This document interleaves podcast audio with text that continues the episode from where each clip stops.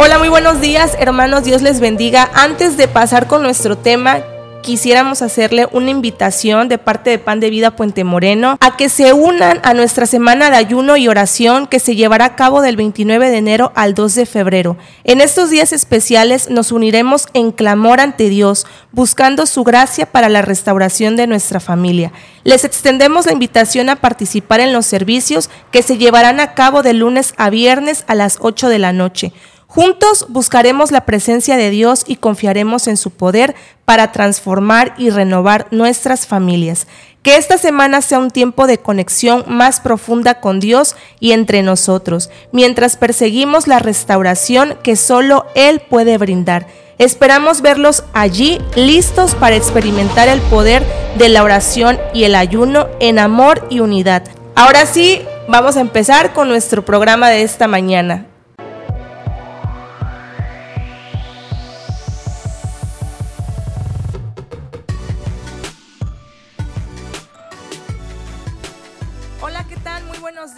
Gracias por estarnos escuchando una mañana más aquí en tu programa. Hoy me vuelvo a levantar y hoy tenemos una invitada muy especial. Hoy está con nosotros nuestra querida hermana Carmina.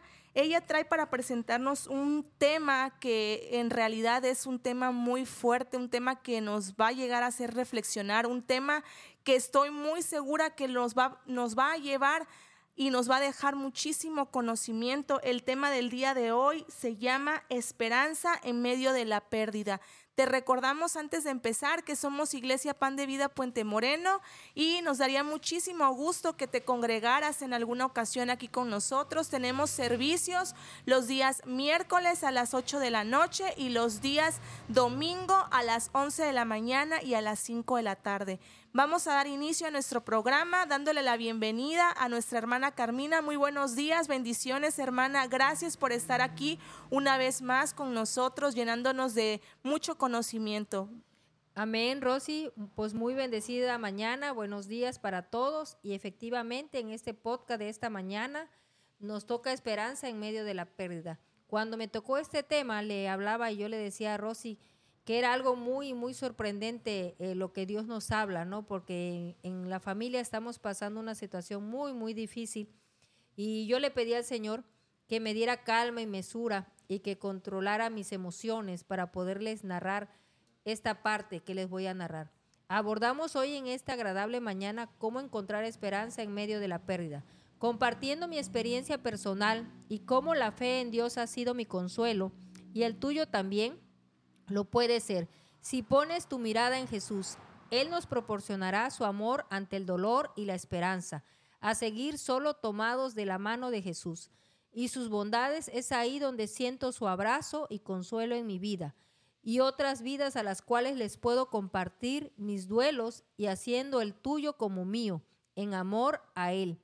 Amén. No siendo indiferentes ante el dolor de los demás. Recuerda que Jesús lloró, el versículo de Juan 11:35 dice, y lloró Jesús. Yo creo que todo en su momento hemos llorado ante una pérdida física de alguien amado. Aquí mismo lo demuestra nuestro Señor Jesús. Aquí Jesús lloraba por su amigo Lázaro. Él podía sentir en su carnabilidad todo el dolor de lo que a nosotros nos alberga cuando perdemos a un ser querido. Pero él no tan solo cargaba esa muerte de un solo amigo, sino de toda la humanidad y de toda esa creación que su Padre Jehová había realizado. En mi experiencia como en la tuya es difícil no llorar por una pérdida, sea un padre, madre, hermano o hijos, incluso abuelos y hasta amigos. Qué difícil es llegar a un punto de un duelo muchas veces inevitable ante la pérdida de un hijo. He compartido y he estado muy cerca de mi familia en estos momentos de tanto dolor, el cual nadie quisiera pasar o vivirlo. Es ahí donde, tomados de la fe, que es Cristo Jesús, recobramos la esperanza. Mateo 5:4 nos dice, bienaventurados los que lloran, porque ellos recibirán consolación. Nuestra fe puesta en Jesús trae esa esperanza inducida a través de la mensurable presencia del Espíritu Santo, que nos da humildad y su macedumbre para enfrentar todo aquello que nos aqueja. Pero debemos reflexionar en nuestras actitudes ante esta situación, pues debido a la falta de conocimiento, nuestro cuerpo, espíritu y alma no encontrarían reposo y paz. Y tomar otras actitudes como amargura y aislamiento y vicio es en la vida secular que muchos toman esa actitud. Pero esto no te llevará a una paz y a ninguna fe, todo lo contrario. Por ello te invito a tomar tu cruz ante cualquier pérdida, manteniendo tu fe y esperanza en Cristo Jesús. Mira y escucha e imagina lo que realmente viviréis vosotros si confiamos en Cristo Jesús y lo aceptamos y recibimos para reinar en Él. Apocalipsis 19:9 nos dice, y Él me dice, escribe bienaventurados los que son llamados a la cena del Cordero. Y me dijo, estas son palabras verdaderas de Dios. En ese gran banquete, amados, estaremos gozosos, tres veces felices por la oportunidad de aceptarlo y conocerle y hoy ser parte de su reino y de ese gran banquete que esperas. No te quedes atrás. Al contrario, avanza buscando a Jesús y sé luz a otros. Alumbrarás y darás su luz de esperanza y resurrección en Él y para Él. Hebreos 10:23 nos dice, mantengamos firmes sin dudar en la esperanza de la fe que profesamos porque Dios cumplirá la promesa que nos ha hecho. Amados, créanme que es muy difícil narrarles esto, pues estamos viviendo en la familia algo muy, muy, muy triste día a día. En mi familia ha vivido, mi familia, mis tías y gente muy arraigada a mí, la pérdida de los primogénitos. Por eso les decía y hablaba yo de los hijos. Pero Dios me ha demostrado que día a día, aún en esa adversidad, tenemos que cantarle y alabarle. Yo le decía hoy en la mañana a, mi niña, este, le decía a Rosy, hoy te invito a alabarle, Rosy.